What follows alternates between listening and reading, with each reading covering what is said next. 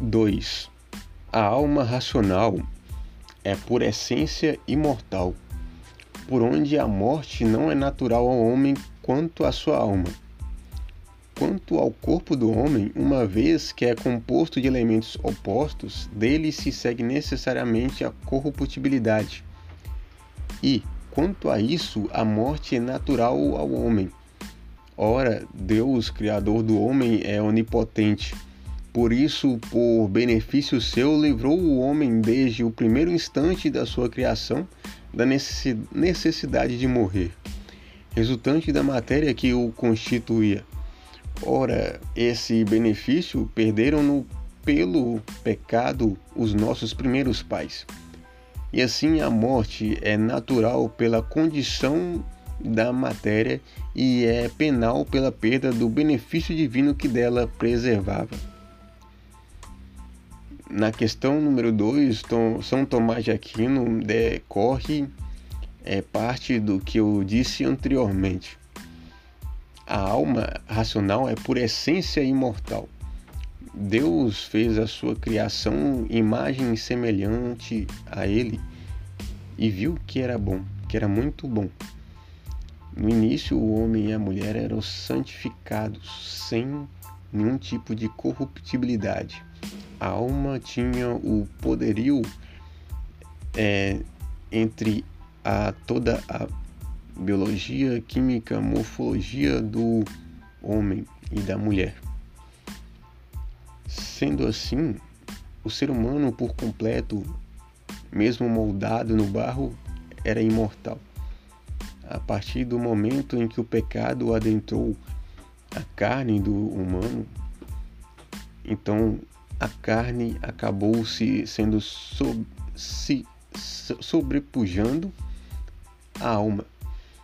E assim, a morte veio para o humano, porque a morte é natural da carne. E a carne, sendo maior potência no corpo humano, acabou levando a morte para o ser que antes era imortal, mas que agora é corrupto pelo pecado. Ou seja, perdemos o benefício dado por Deus de sermos completos, santificados e imortais. A partir do momento em que pecamos, devemos nos lembrar que Deus nos fez para a liberdade. O maior ato de amor que Deus deu à sua criação foi a liberdade diferentemente dos outros animais que falam que falam que que são que agem por instinto, o ser humano, como imagem e semelhança do Criador, possui todo o conjunto de virtudes que o faz único. Esse conjunto que traz em si a liberdade. Quem ama deixa a sua criação ser livre e por escolha do homem acabou-se ele mesmo levando a sua decadência. Sendo assim, por culpa do próprio homem, não ter não temos mais o direito de, de estarmos junto ao Pai, sintonizados nele, pela carne corruptível mas devemos buscar essa essência original.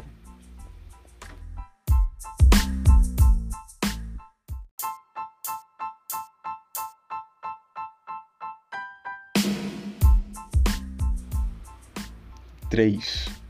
A culpa original e a atual são removidas por Cristo, isto é, por aquele mesmo por quem se removem as misérias corpóreas conforme aquilo do apóstolo, dará vida aos vossos corpos mortais, pelo seu Espírito que habita em vós.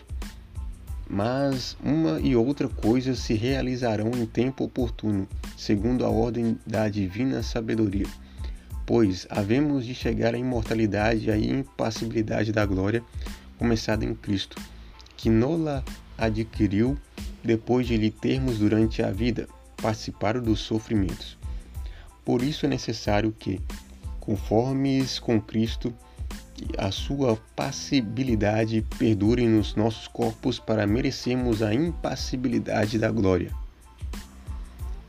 Cristo é Deus, Deus é Cristo, assim como Cristo é o Espírito Santo e o Espírito Santo está em Deus. A Santíssima Trindade existe desde a eternidade. Entretanto, Deus não revela tudo a todos, ele sabe de tudo, mas em tempos oportunos, em seu próprio Kairos, ele revela as coisas para a sua criação. Cristo se revelou com o chamado de Maria. Maria, mulher imaculada, ao contrário de Eva, e para expurgar o pecado de Eva, escolheu ser imaculada e cheia de graça. O anjo Gabriel a anunciou e ela aceitou a bênção, aceitou a grande responsabilidade.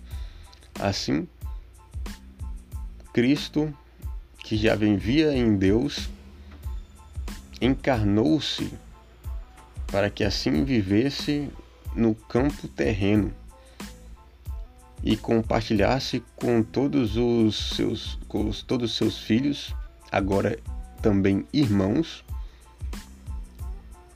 a verdade. Cristo é todo Deus e todo humano. Ele passou por todos os sofrimentos que os humanos poderiam passar. Sofreu com a carne humana, para assim mostrar aos filhos como viver a vida e ganhar novamente a vida eterna que haviam perdido anteriormente.